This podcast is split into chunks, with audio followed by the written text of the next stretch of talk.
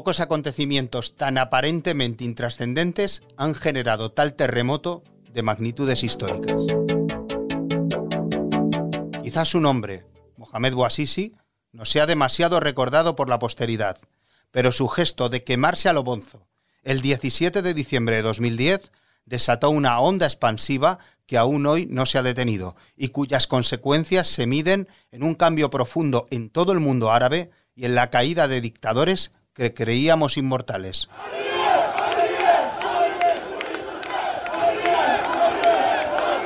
Las manifestaciones masivas generadas por este joven tendero tunecino, cuyo tenderete fue confiscado por las autoridades, propició la caída de Ben Ali. Después, la mecha de la revolución prendió en Egipto, donde el país se paralizó para echar a Hosni Mubarak. En Libia nadie pensaba que una gran parte de la sociedad se rebelaría contra Gaddafi, pero cayó meses después tras una guerra civil. Las revueltas se extendieron por Marruecos, Argelia, Jordania, Líbano o los Emiratos del Golfo Pérsico. Algunos líderes, que adoptaron medidas democratizadoras, salieron mejor parados que otros, hasta que la revolución llegó a Siria.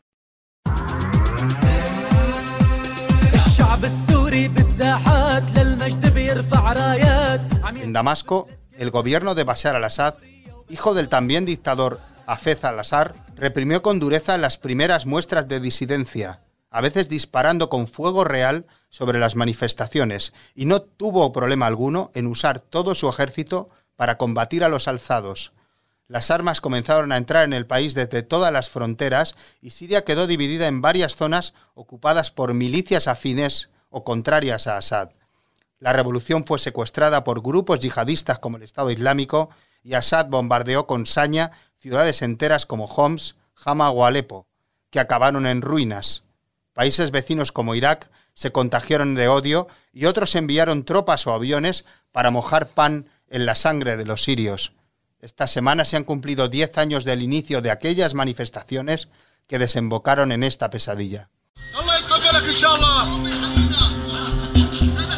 años hemos visto morir a centenares de miles de sirios de hambre o bajo las bombas, millones huyendo a través de las fronteras, algunos ahogándose en el Egeo y otros tratando de rehacer su vida en la precariedad de los campos de Líbano, Jordania o Turquía. Más de un millón de ellos viven en Europa, esperando poder regresar algún día.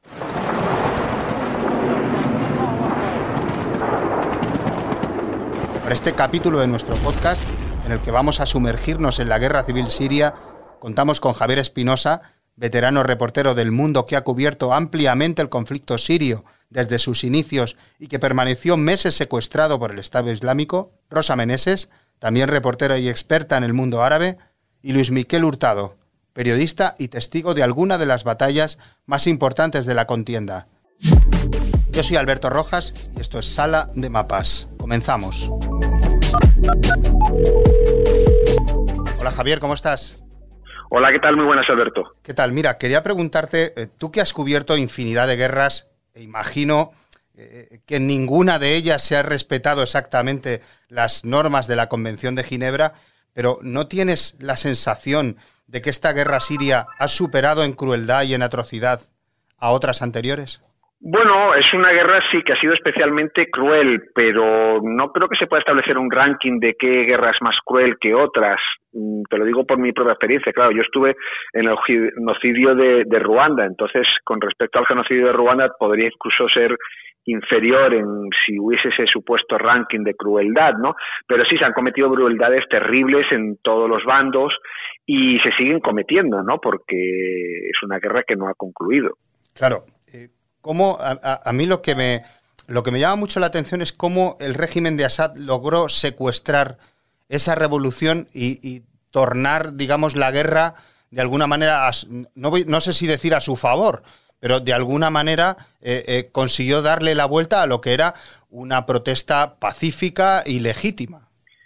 Y sobre todo evitar el caer, ¿no? En el 2000, en el 2012 muy poca gente eh, podía prever que Bashar al-Assad seguiría siendo presidente en el 2021, ¿no?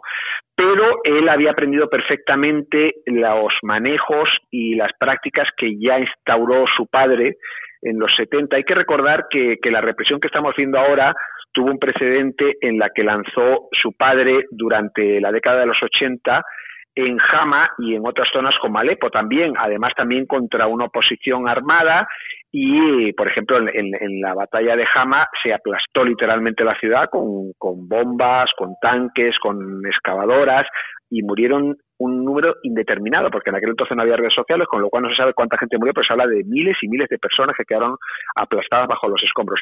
El hijo aprendió del padre y ha aplicado la misma táctica. Y eh, además hizo prácticas, porque yo siempre digo que hubo un precedente en el Líbano que se llamó Fatal Islam, que fueron un grupo de radicales que llegaron desde Siria, porque no podían llegar desde otro sitio, y de pronto aparecieron en un campo de refugiados en el norte del Líbano y instauraron allí un mini califato cuando el ejército libanés intentó echarlos, se rebelaron, mataron un montón de soldados.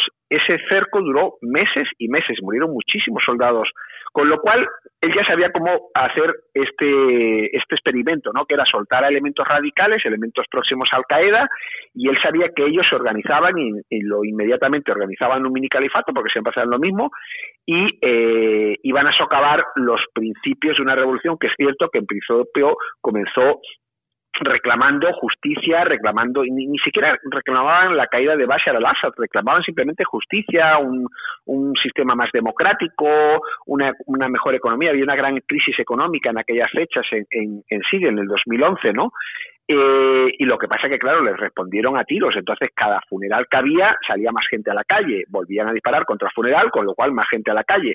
Y, sobre todo, cuando matan a tu hijo, yo siempre lo decía, cuando matan a tu hijo o a tu hermano o a tu marido, ya no quieres democracia, ya lo que quieres es venganza, ¿no? Entonces, él sabía que provocando ese ansia de venganza, iba a cegar la visión de los revolucionarios y estos iban a cometer el error, porque fue un error enorme de una gran parte de la población, de aceptar la ayuda del diablo. Y el diablo era evidentemente Al Qaeda y después el Estado Islámico. Claro, tú cuentas en tu libro, El País de las Almas Rotas, cómo el propio Assad hace elegir no solo a, sus, a su población, sino también a sus aliados, o yo o el caos. Y él mismo genera el caos para que tengan que optar por él. Sí, sí, de hecho, tú podías ver en las, las pintadas que había en los muros, era Bashar o quemamos el país, y lo quemaron. O sea, eh, él dijo, aquí o yo permanezco en el, en, el, en el poder o lo arraso todo. Y arrasó, pues digamos que un 60-70% del país. Ha quedado un 30% a lo mejor que todavía permanece, ¿no? Eh, él es un maestro, un maestro, como digo, en haber aprendido los usos y maneras de su padre y los ha perfeccionado, los lo perfeccionó muy bien. La, amnistía que él dictó en, no recuerdo bien si fue el 2012 o el, o el 2011, fue tan solo de mm, presos eh, acusados de islamismo la mayoría de los presos políticos no fueron afectados por esa, por esa, los presos políticos, o sea, los que buscaban la democracia, los que habían, se habían opuesto a la, dictadura, pero mm, intentando implantar una democracia, esos no fueron afectados por la, por la amnistía o, la, o muchos no fueron afectados por la mayoría, pero los islamistas todos, eso lo soltaron a todos. Y claro, evidentemente, en cuanto salieron, se unieron, montaron sus grupos radicales y subvirtieron la, la, la revuelta, ¿no? Y, y después, bueno, también hay que hablar de la intervención extranjera, ¿no? De que después ya entró ahí a jugar todo el mundo, como ha pasado en todos los conflictos regionales, como pasó en el conflicto del Líbano, como ha pasado en, todos los conflictos de la zona. Claro, y en ese momento, o sea, digamos, una vez que ya se superan esa, esa guerra de dos bandos y todos los países de alrededor eh, tratan de mojar en la sangre de los sirios, yo ahí reconozco que llegó un momento que era muy difícil seguir la guerra porque además a eso se unió los secuestros de periodistas occidentales, entre ellos tú, y digamos, la, la, imposibilidad de cubrir la guerra desde el terreno y por otro lado la intoxicación que llegaba por parte de los dos bandos. ¿Crees que es o ha sido una guerra difícil de contar? Sí, ha sido muy difícil porque enseguida se estableció dos bandos en el que no podías eh, frecuentar, o, en cuanto estabas en uno ya no podías ir al, siguiente. De hecho, o sea, yo tenía muy buena relación con el régimen sirio. Yo, yo la última visita que hice a Siria fue en el 2010, invitado por el régimen al aniversario de, de Bashar al-Assad, que ya era el décimo aniversario. Y, y justo eh, después pedí la visa para entrar con ellos cuando empezó el conflicto. Mm, estuvieron mucho tiempo sin dármela y me la dieron justo el mismo día que entraba con los rebeldes. El primer día que entraba con los rebeldes me llegó el permiso de visa, pero claro, ya me lo cancelaron y a partir de ahí estuve ya en la lista negra siempre del régimen, ¿no? Lo mismo pasaba con la gente que trabajaba con el régimen, que les era muy difícil después intentar trabajar con los rebeldes porque les iban a acusar de espías y, y peligraba su integridad física, evidentemente. Entonces se crearon esos dos bandos en el que solo tenías capacidad para percibir uno de ellos y después ya para colmo el bando de bueno, los dos, porque después eh, en el bando del régimen siempre hubo cortapisas para, para cubrir el, conflicto, ¿no? Ellos te llevaban donde querían y te enseñaban lo que querían. En el bando de los rebeldes al principio hubo mucha libertad, pero claro, después ya entran en juego los islamistas radicales, que lo que no quieren ni revolución, ni democracia, ni nada, lo que quieren es implantar su califato, y se dedican a secuestrar a periodistas, se dedican a impedir el paso a, su, a sus territorios, y se convierte Siria en lo que es un agujero negro, en el agujero negro que es ahora mismo, ¿no? Que, que, que, siguen pasando cosas, pero que no nos enteramos a lo mejor de un 5 o un 10%, no sé, porque ya no, no existe ese interés, porque no hay presencia sobre el terreno, porque se pierde la atención mediática, entonces eh, los siguen, los siguen sufriendo, pero ya no ya no cotizan en, en la bolsa mediática, ¿no? Claro, claro, es, es fundamentalmente eh, creo que es un problema regional, que la mayoría de estados son fallidos, salvo alguno que ha conseguido eh, enraizarse algo y, usar todo lo que estaba pasando en la primavera árabe para cambiar cosas, aunque fueran cosméticas, y me refiero, por ejemplo, al caso de Jordania, la gran mayoría de países de la región son estados fallidos. Sí, sí, la verdad que, que, la revolución, la, primavera árabe famosa ha sido una catástrofe para la, para la región, mm, no porque no buscasen un ideal que tuviésemos, o sea, que, que fuese positivo, ¿no? Porque ya digo que todos los países lo que querían era, en todos los, yo estuve en todas, salvo en la de Túnez, y en todos perseguían lo mismo, más democracia y más justicia. Eh, lo que pasa que eh, todos los regímenes supieron manejarlo muy bien, no fue solamente Siria, sino por ejemplo Libia también utilizó la violencia, Bahrein utilizó la violencia, Arabia Saudita utilizó la violencia y ya digo, la población se dejó engañar por ese afán de venganza, fueron a los conflictos civiles y ahora mismo la mayoría son estados fallidos. También hay que recordar que todos esos estados tienen muy poca historia, son estados surgidos del colonialismo, o sea, Jordania, por ejemplo, es un estado que nunca ha existido, que se inventó el, Francia e Inglaterra, ¿no? Entonces eh, tienen pocas raíces, o sea, no, no, o sea, en, Irak la gente habla de tribus más que de Estado, o sea, ellos se identifican con la tribu con la que están, más que con el Estado. Y hay tribus que pasan de un lado a otro, de Siria y de Irak, porque están divididos por una, una frontera que no reconocen ellos. Entonces, eh, históricamente tampoco son estados muy sólidos, ¿no? O sea, casi todos, incluido, por ejemplo, Israel, ¿no? Que es un estado que tiene 60, 70 años. Eso a nivel histórico es nada. O sea, los, los, los, los cruzados tuvieron estados que duraron mucho más y miren dónde están, ¿sabes? Desaparecieron. Javier, muchísimas gracias por todo. Venga, un abrazo. Un abrazo. Hola Rosa, ¿cómo estás? Hola Alberto, ¿qué tal? Bueno, vamos con la, con la primera pregunta, si te parece bien. Eh, estamos en 2010, ¿verdad? Eh, se prende fuego este tendero tunecino, Mohamed Bouazizi, cae Ben Ali, cae Mubarak en Egipto, cae Gaddafi en Libia y la, eh, la revolución llega a Siria. ¿Cuál es el contexto en el que, eh, en el que llega esta revolución a Siria? Pues, pues muy bien, con esa consecución que decías, estalla un poco la revolución siria pues por contagio, por ese tsunami que se desata en Túnez y que va pasando de país a país eh, por Egipto y, por Libia. Eh, como en cada país hay dinámicas previas, en Siria también las había, se, había, y, se habían ido creando unas dinámicas y, por eso cada país evoluciona de, manera distinta. ¿no? De hecho, en Siria, eh, lo que es el alzamiento de, popular llegó mucho más tarde, tardó bastante en llegar, porque hasta exacto, hasta marzo, primeros de marzo, no se empiezan a ver las primeras manifestaciones. Y, pero sí que hay elementos comunes en todos estos países que es, por ejemplo, eh, pues que hay un alto porcentaje de población joven con menos de 25 años, que además sufre mucho eh, el problema del desempleo, que eh, hay un contexto también de crisis económica mm, generalizada que viene arrastrada desde años. hay una corrupción endémica de la que ya la población civil eh, llega un momento que se da contra un muro, sí. Y luego la, falta de servicios públicos, la falta de libertades, porque en Siria además eh, especialmente, bueno, no había libertad de expresión, no, hay libertad de, y no hay, y no hay libertad de prensa eh, de una manera pues muy específica, ¿no? Entonces hay que recordar también que, que el presidente Bashar Assad heredó el cargo a la muerte de su padre en el año 2000 y, y había muchas esperanzas entonces de que su llegada al poder supusiera una verdadera modernización del país, porque Bashar Assad tenía entonces 34 años, se había educado en Londres, entonces eh, se le veía como alguien que podía mm, ser eh, un poco más modernizador que su padre, un poco más abierto que su padre, ¿no? Pero esas expectativas durante 10 años la gente ve que mm, no llegan y empieza a haber mucha frustración y por eso la, revolución democrática en este contexto mm, árabe pues llega, llega a Siria.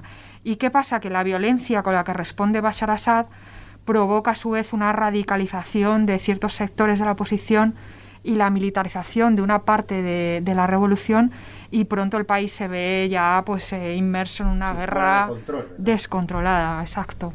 ¿Tuvo alguna posibilidad esa revolución siria que empieza a manifestarse en las calles y que es duramente reprimida por Bashar Assad, igual que hizo su padre, por cierto, décadas antes, ¿tuvo alguna posibilidad de triunfar?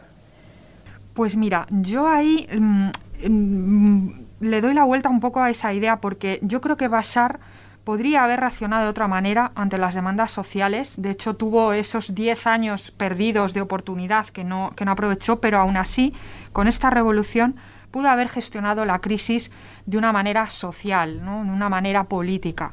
Pero eh, además es que tuvo tiempo para ver lo que se le venía encima porque ya vio Túnez, ya vio eh, Ben Ali, ya vio a Mubarak en Egipto y veía que Gaddafi, que todavía no había caído porque hasta, hasta octubre de, 2011 no, no le matan, pero veía un poco los desmanes de Gaddafi y cómo en Libia sí que eh, también ocurrió que, que, la revolución se convirtió en guerra. ¿no? Entonces tuvo tiempo, pudo verlo, pero en cambio la trayectoria del régimen sirio y la fuerza de los aparatos de seguridad eh, no nos olvidemos de la Mujabarat que, controlaba todo. Sí, la Gestapo de... Exacto, de ellos, eh, eh, y que tenía un brutal historial de, violencia, de torturas, de, encarcelamiento de, cualquier disidencia. Entonces, todo eso quizá mm, pues no hubo flexibilidad para Siria, ¿no? Con esa, con esa historia a sus espaldas. Eh, porque claro, el patrón de actuación del régimen era la violencia, la tortura, la cárcel, ya se vio como mencionabas en el 82 con la revolución de Hama, y esto pues fue lo mismo, hizo lo mismo, ¿no? Pues aplicar una solución militar a un problema que era social, ¿no?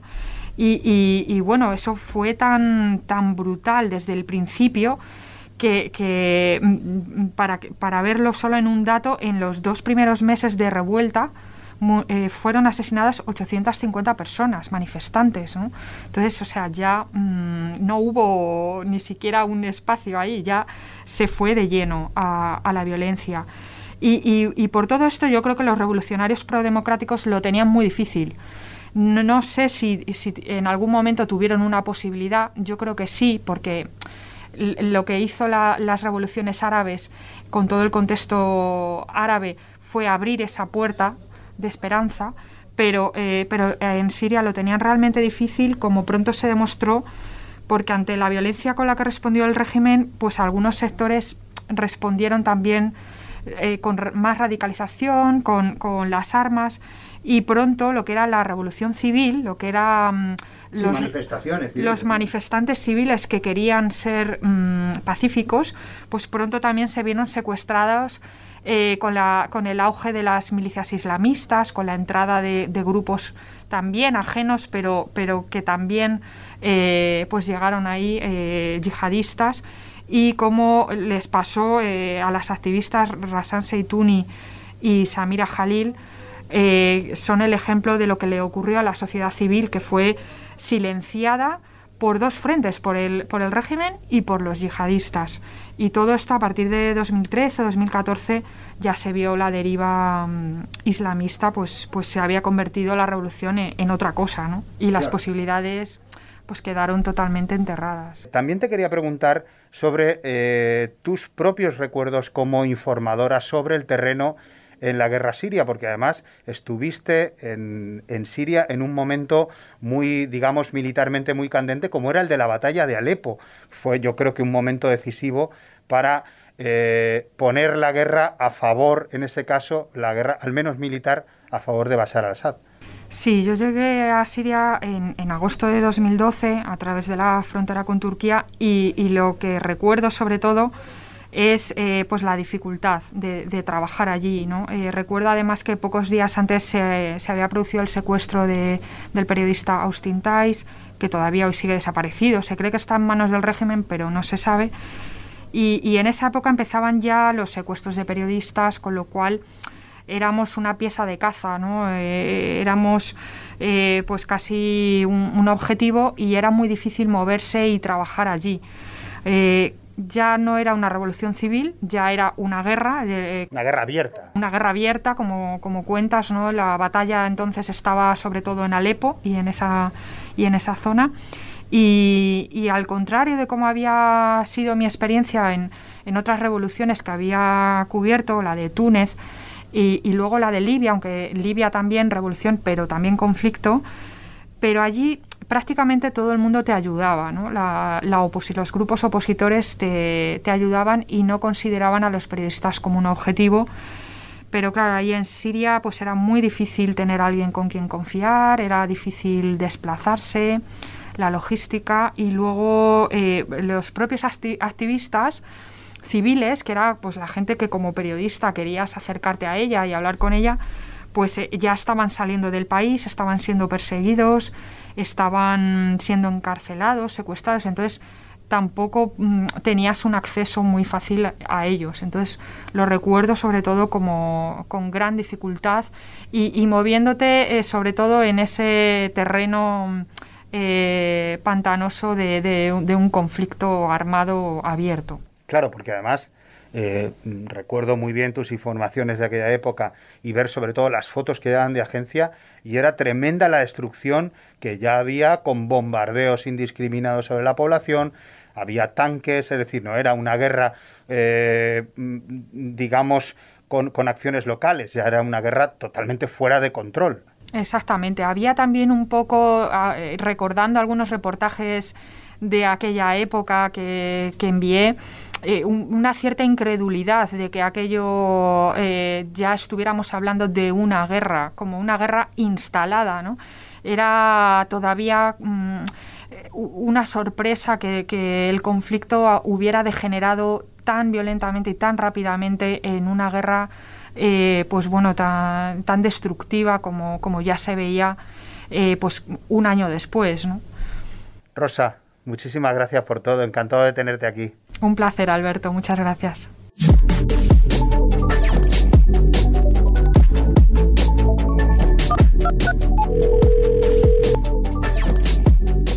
Hola Luismi, ¿cómo estás? Hola, ¿qué tal? ¿Cómo estás? ¿Qué tal todo? Mira, recuerdo que fuiste testigo de aquellas primeras manifestaciones pacíficas que acabaron duramente reprimidas por el régimen de Assad. ¿Qué recuerdos tienes de aquellos primeros momentos? Pues eh, en aquellos primeros momentos eh, lo que sí se veía muy claramente era cómo había una paulatina, vamos a decir, radicalización. Es decir, eh, en las primeras protestas al frente de ellas habían jóvenes, muchos de ellos completamente apolíticos en términos de ideología, exigían cosas un poco que podemos considerar comunes a, cualquier tendencia. democracia, el fin del autoritarismo, la liberación de los prisioneros, amnistías, eh, eran cuestiones un poco más que podemos decir de derechos humanos. Sin embargo, sí que es cierto que a medida que pasaba el tiempo, eh, a medida que se intensificaba tanto por un lado eh, las agresiones del aparato del gobierno sirio, de sus aliados, como eh, las campañas también de, financiación de ciertas milicias por parte de patrocinadores de, como Arabia Saudí, como Qatar, notamos una tendencia hacia la, la islamización, hacia la radicalización, de forma que con el paso del tiempo los que estaban a la cabeza de las manifestaciones tenían que hacerse un, paso al lado, eh, digamos que perdían fuerza porque las armas eran las que cada vez iban a cobrar más. Y así fue un poco como, como la oposición siria fue derivando hacia una cuestión mucho más política eh, y politizada desde el exterior y también ideologizada eh, en términos de, islamismo suní. Y, cuando dices que eso era fácil de apreciar, también imagino que era físicamente, ¿no? O sea, cómo, cómo imagino que los chavales que se manifestaban al principio dieron paso a estos barbudos que todos hemos visto después eh, eh, hacerse cargo de este Estado Islámico y de toda y de toda esa radicalización, ¿no? Claro, a ver, eh, por un lado tenemos que recordar que hubo una atomización de, oposiciones, es decir, el hecho de que lo que entraban eran armas y dinero eh, desató una competición entre facciones por conseguir el acceso. Entonces, muchas de ellas incluso tenían, entre comillas, que actuar, mostrarse más radicales de lo que realmente eran, por una pura cuestión económica. Eh, lo que pasa es que al final, cuando, cuando entra una fuente así de este tipo, eh, los combates entre facciones tienen, más que político, al final acaba siendo una cuestión económica, una cuestión de poder, una cuestión de, de, de, estar a la cabeza. Eh, de estar combatiendo, obviamente, pero sí que llega un punto en el que cuando estalla el Estado Islámico, cuando estalla eh, organizaciones como Al-Nusra, dependiente directamente de Al-Qaeda, eh, lo que hay es una lucha entre facciones que un poco olvida el objetivo inicial que era combatir al, régimen. Y esto es lo que criticaban muchos de los activistas, que, es, el haber dejado, el haber dejado como una cuestión secundaria la lucha contra el régimen. Y eso fue lo que realmente ah, provocó la deriva opositora que le hizo tanto daño a la imagen y que hizo que la causa eh, inicial quedara bastante manchada. Por otro lado, también quiero hablar de, la cuestión de los activistas. Eh, hay un ejemplo muy claro, una chica que yo conocí en Alepo, Marcela. Eh, Marcela era cristiana ortodoxa y de hecho era una, una, mujer joven que ni siquiera vivía, digamos, en la zona opositora. Ella eh, habitualmente lo que hacía era cruzar de las zonas controladas por el régimen donde ella vivía a las zonas opositoras para organizar las protestas, eh, para ponerse ya la cabeza. Llegó un momento en el que ella no pudo eh, porque le atacaban por no tener el velo, porque se le acusaba de ser una potencial espía. Eh, ella ya no se sentía segura, incluso en las zonas opositoras, pese a que ella era una de las que se había colocado al frente de las protestas. Y eso pasó con muchísimos activistas, es decir, hubo una, cantidad de ellos que, tuvieron que irse. Eh, luego está el caso de los tres de los tres de, de Duba, ¿no? De, tres activistas que habían sufrido ah, la presión de la, de la policía secreta del régimen, habían sufrido torturas la cárcel para acabar ellos mismos desaparecidos, se sospecha que por culpa de una de estas milicias opositoras, ¿no? en este caso era de, de al-Islam ahí en, en Damasco. ¿Crees que ha sido el conflicto bélico de los últimos años más difícil de cubrir por, los, por culpa de los secuestros de periodistas y la enorme cantidad de propaganda vertida por, por todos los bandos? En el momento en que el conflicto de Siria se convierte en lo que podemos llamar una guerra por subsidiada, una guerra de proximidad, una proxy war que se dice en inglés, eh, entran en juego muchísimos actores mucho más poderosos eh, en el cual, digamos, el, las razones iniciales del levantamiento de, las que hablábamos anteriormente quedan completamente aparcadas. Es decir, al final es un conflicto entre países con una serie de intereses políticos. Obviamente todos hablan de democracia, de, libertad, pero mm, es muy difícil que un país como Arabia Saudita te pueda hablar de democracia y de libertad en Siria, ¿no? Eh, entonces, o, Irán o Rusia, es decir, eh, cualquiera de los actores que se han podido meter en el conflicto. Al final todo eso se convierte en, discurso y política. Eh, entonces todo esto lleva eh, implícitamente una, manipulación del discurso. aparejada a esta manipulación del discurso está la propaganda que ha alcanzado, digamos, su, entre comillas, perfección en el sentido negativo de la palabra, porque lo que se ha conseguido es que este discurso propagandístico inunde las redes sociales y apague la voz de los periodistas. Eh, la figura del periodista independiente queda completamente aplastada cuando tiene que entrar en un país en el cual está sujeto pues a las normas de los que tienen las armas, que son los que van a intentar imponer su discurso y una vez sale del país o permanece fuera del país, las redes sociales están completamente inundadas de propaganda, eh, hay ejércitos de, bots o de activistas que se dedican a emitir el discurso que impone uno de los actores, eh, y, en Siria ha habido muchísimos actores, y por lo tanto sí que eh, al final la figura del periodista ha quedado completamente desolada. Es, muy traumático para un periodista el haber puesto en peligro su vida o incluso en algunos casos de compañeros como, como Javier Espinosa del Mundo, haber sido secuestrados eh, para que al final su voz haya quedado, digamos, eh, insonorizada en medio de, todo este ruido. Eh, y ese es, ese es uno de los traumas de los periodistas en este conflicto de Siria. la impotencia de ver cómo el, discurso periodístico independiente ha quedado completamente apartado, eh, nadie lo escucha porque la propaganda tiene mucha más fuerza. Siria se ha convertido probablemente en una de las primeras guerras donde la propaganda ha ganado. Y esto se verá incluso en el futuro. Ya, ya nadie habla, por ejemplo, de las causas iniciales de, la guerra de Siria. Se habla del Estado Islámico, se habla de, la cuestión kurda. Eh, pero muy poco se habla de las violaciones de derechos humanos que se han cometido, los ataques químicos, eh, hay una gran cantidad de personas que creen que son mentira, eh, o ciertos bulos han quedado confirmados, considerados verdades, pese a que se ha confirmado que, mienten, eh, y, esta, y esta probablemente sea la tónica que vayamos a ver en las guerras del futuro. ¿Cuál es el presente de la guerra, ahora que no aparece tanto en los medios como antes. Eh, sigue, sigue, imagino que hay combates, imagino que sigue muriendo gente. ¿Cómo, cómo, cómo podrías definirlo? La realidad ahora de, Siria es, un país roto en pedazos, roto en pedazos por áreas de influencia de, países extranjeros. Cada uno de ellos tiene eh, algo que, arrancar de ahí. Mm, y llegaría a decir que incluso les basta con ese pedazo.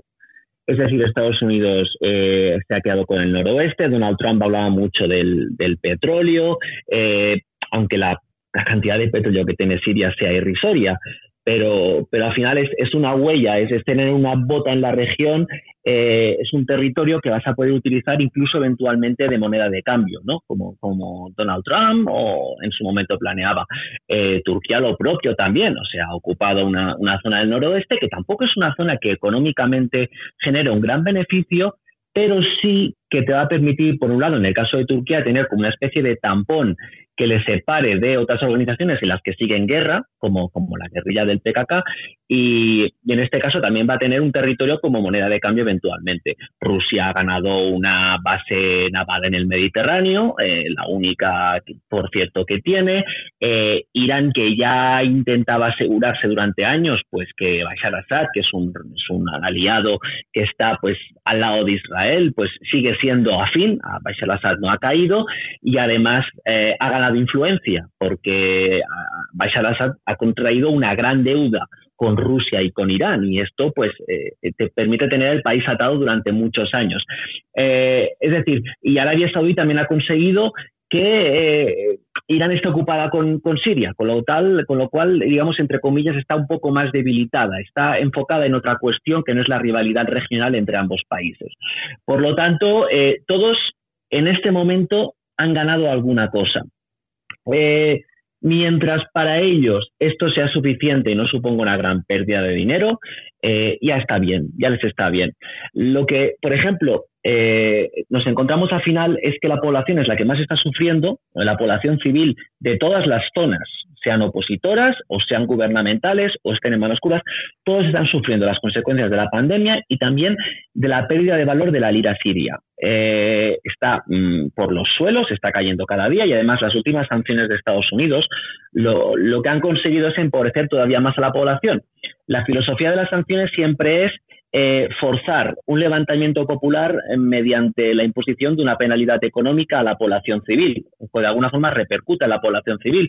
Pero en Siria, si hace 10 años el levantamiento popular no consiguió grandes cambios, eh, no sé hasta qué punto en Washington han predicho que este nuevo castigo económico vaya, vaya a provocar una mejoría de la situación a nivel político. Eh, es un cálculo que, por ahora no, no estamos viendo sobre el terreno, sino simplemente estamos viendo la pauperización general de la población. Muchísimas gracias, Luismi. Muchas gracias, Alberto.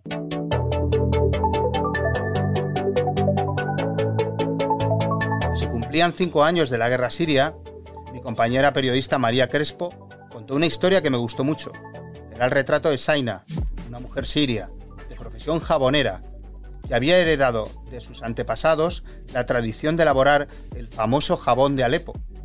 A base de aceite de oliva y de laurel, Saina lo fabricaba en la ciudad de Albara, donde este producto se conoce desde hace 4.000 años. Saira es una de las refugiadas por la guerra siria que tuvo que emigrar a Europa. Hoy, desde Francia, sigue haciendo el jabón con los mismos elementos, las mismas proporciones y la misma técnica. Siria, hoy en guerra, sigue viva en cada uno de los sirios que la han llevado consigo a su refugio. Esto ha sido todo por hoy. Nos escuchamos en el siguiente episodio de Sala de Mapas. Muchas gracias.